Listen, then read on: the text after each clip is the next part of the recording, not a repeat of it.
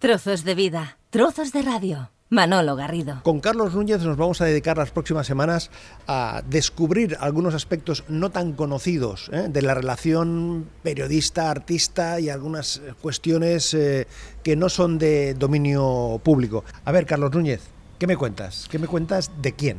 Bueno, a ver, como están los tiempos agitados, te voy a hablar de Polis. Polis. Sí.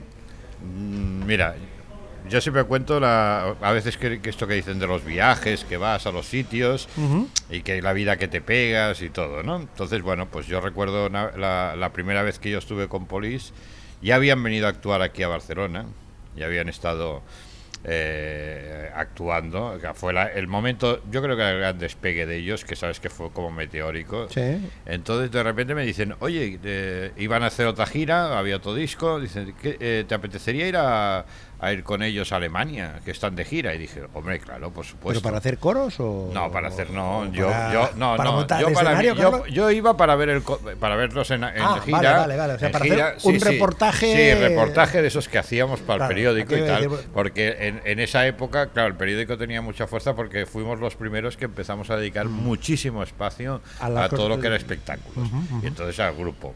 Entonces, eh, la historia venía de que eh, fuimos un chico que ahora no recuerdo el nombre, que era el que hacía lo de música y cultura y tal, Bien. en Cambio 16, la, La- aquella en la famosa revista que yo 16. trabajé. Sí. Entonces, no, entonces de repente nos vamos los dos a pasar unos días allá con ellos, ¿no?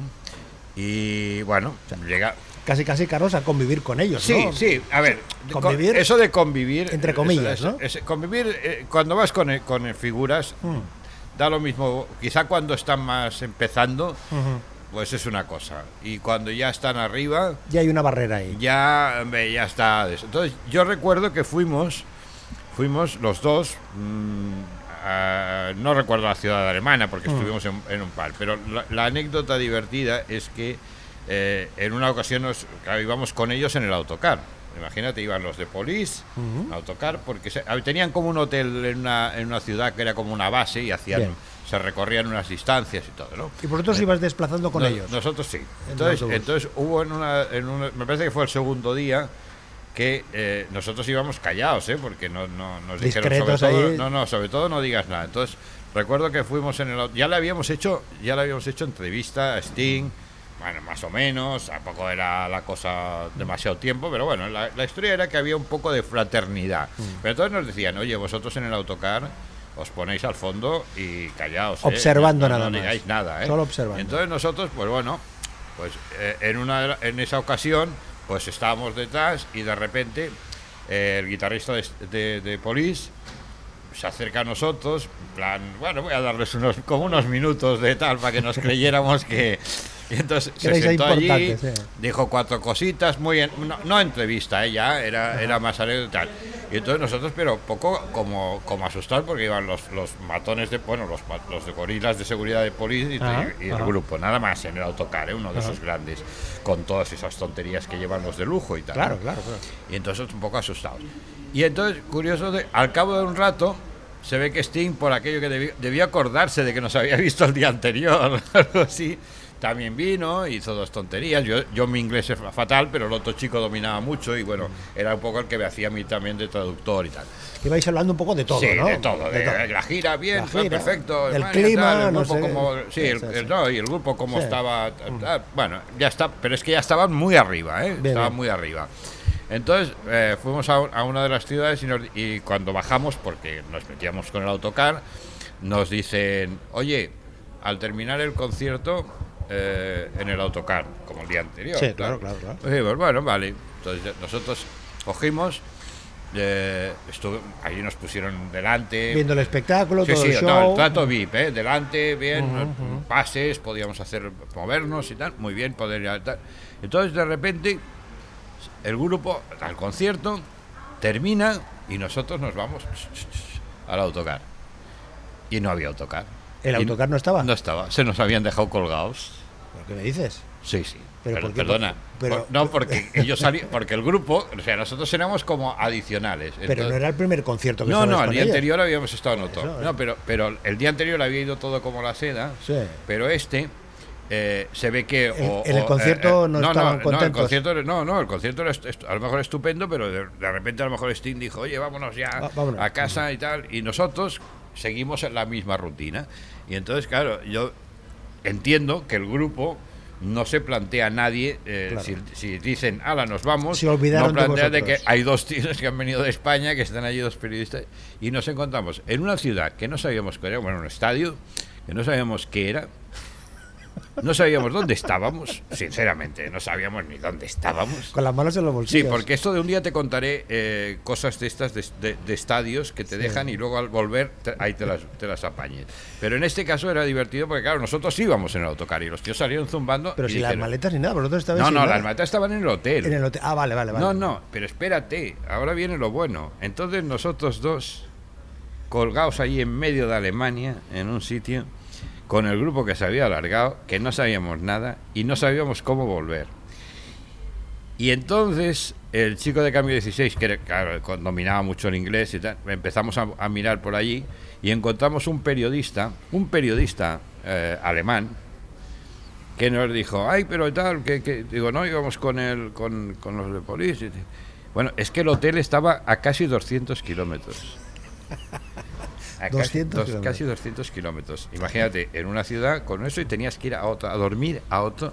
El chico dice, bueno, mira, ¿sabes qué? Yo os llevo. Entonces nos metió en uno de esos, un- entonces me parece que era un Mercedes, uno de estos coches alemanes. El tío, como era autopista, se metió a 200 por hora. Y además, nosotros íbamos- como, no hay límite de no, velocidad en- íbamos- en Y Alemania. nosotros íbamos, bueno, acojonados, porque eh, imagínate.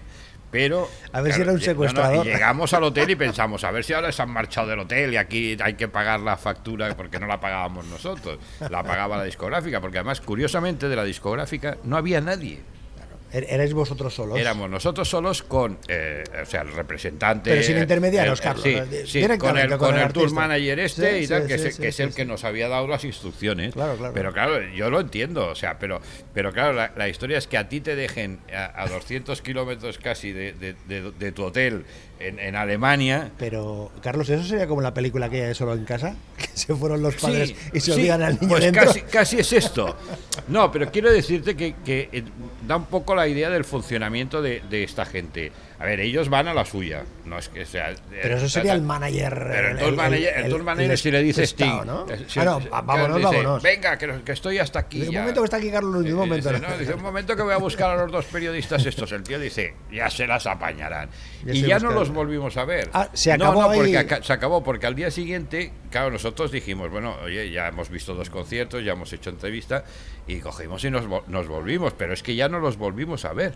Caramba, caramba. O sea que fue una, una, una interrupción eh, Sí, hombre, no sé- abrupta. No, no, no sé si hubiéramos, Abrupta. no sé si hubiéramos seguido. La verdad es que me parece que ya no teníamos ni previsto más. La idea era hacer dos conciertos, la entrevista, tener una idea de eso, que sí que nos funcionó. Ya, ya, ya, pero claro, Funciona. pero, con un final tampoco final, feliz. sí. ¿eh? Tampoco No, feliz. Y luego lo que te contaba de, de esto de cómo funcionan los, los personajes, por ejemplo, Sting. Sí.